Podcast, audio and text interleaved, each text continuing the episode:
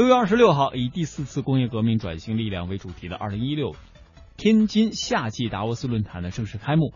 那这届达沃斯论坛现场的科技感非常足，尤其是机器人的展台非常多。那在论坛的间隙呢，央广记者吕红桥、文娟也把这些机器人挨个仔细看了一遍。其中啊，在场馆的二楼，中日韩三国的机器人被放在了一起，似乎有点让他们一较高下的意思。那中日韩究竟谁的机器人更先进呢？相关的内容，我们也通过记者的报道一起了解一下，关注一下。中日韩的机器人同台展示，以往只能在机器人大赛上看到，没想到夏季达沃斯论坛上也有这样的机会。三个国家这次带来的都是人形机器人，韩国的机器人叫 Pybot，这个机器人外观不是太好看，虽然有头、有躯干、有四肢，但浑身都是金属零件和电缆线。不过 Pybot 的运动能力很强大，他的手可以像人手一样抓握东西，能根据不同形状的物体调整抓握的形状和力度。更加难得的是，它甚至还能客串飞行员，在一旁的飞机模拟驾驶舱里 p y b o 坐上了机长座位。按照开发人员大卫的说法 p y b o 可以说是一专多能。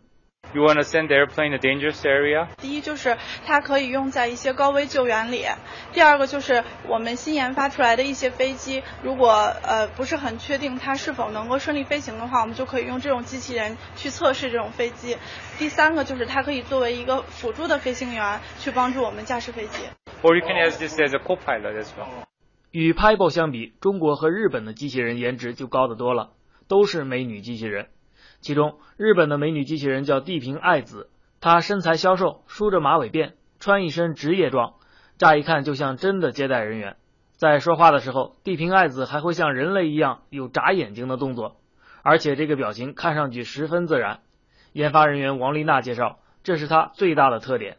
爱子呢，它是通过气压来控制的，所以它的这个面部表情还有关节灵活性都非常的好。他以前是在日本的三月百货做过一些简单的接待工作，然后现在他可以通过我们的云平台呢，进行一个用图像捕捉技术，还可以跟人进行眼神上的交互。通过上面这个摄像头，然后它可以捕捉到你。如果是你移动的话，它可以跟着你的移动而移动。人跟机器的交流变得更加的自然，有亲和力。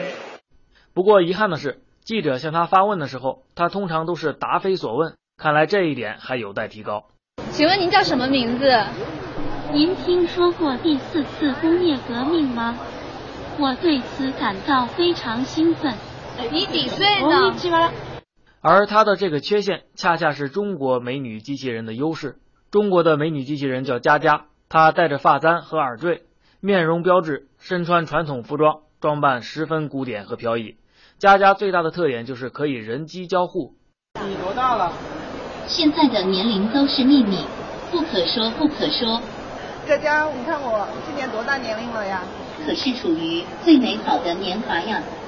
能这样幽默的回答问题，说明智商确实很高。那么中日韩，尤其是中日的机器人，哪个更厉害呢？佳佳的研发人员，中国科技大学教授陈小平这样回答：这个不好简单的说谁更厉害。那么大阪大学的机器人呢，它的微表情更多一些。那我们佳佳呢？除了微表情以外，更强调的是表情和语音啊，和其他的各种的信息综合起来为用户服务。所以呢，能看到这个佳佳，它是能够回答各种问题的。嗯，我对我是觉得我们的佳佳应该是最佳的。嗯，呃，这个真实的体验不知道到底是什么样子哈。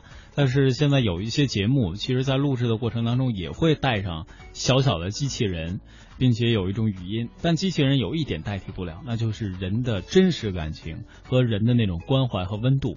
这种温度不一定是可感的，但是它会成为你语言或者意识当中的一点交互的能力。什么时候，如果机器人也能在这方面让人觉得哎满足了，那么一个全新的时代可能也开启了。另外提到工业四点零，给曼斯提一个小小的问题，就你知道前三次工业革命都是什么吗？你这是在考我历史吗？这不算历史嘛？呃，其实是这样，大家知道每一次所谓的工业革命，它都是伴随着知识的爆炸进化。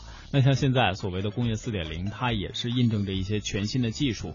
像我们说，现在第三次工业革命其实并没有完全结束，因为根据很多目前我看得到的分析啊，它可能还会持续一段时间。而未来呢，在二零四五年也可能会真正的进入到人工智能化的新时代。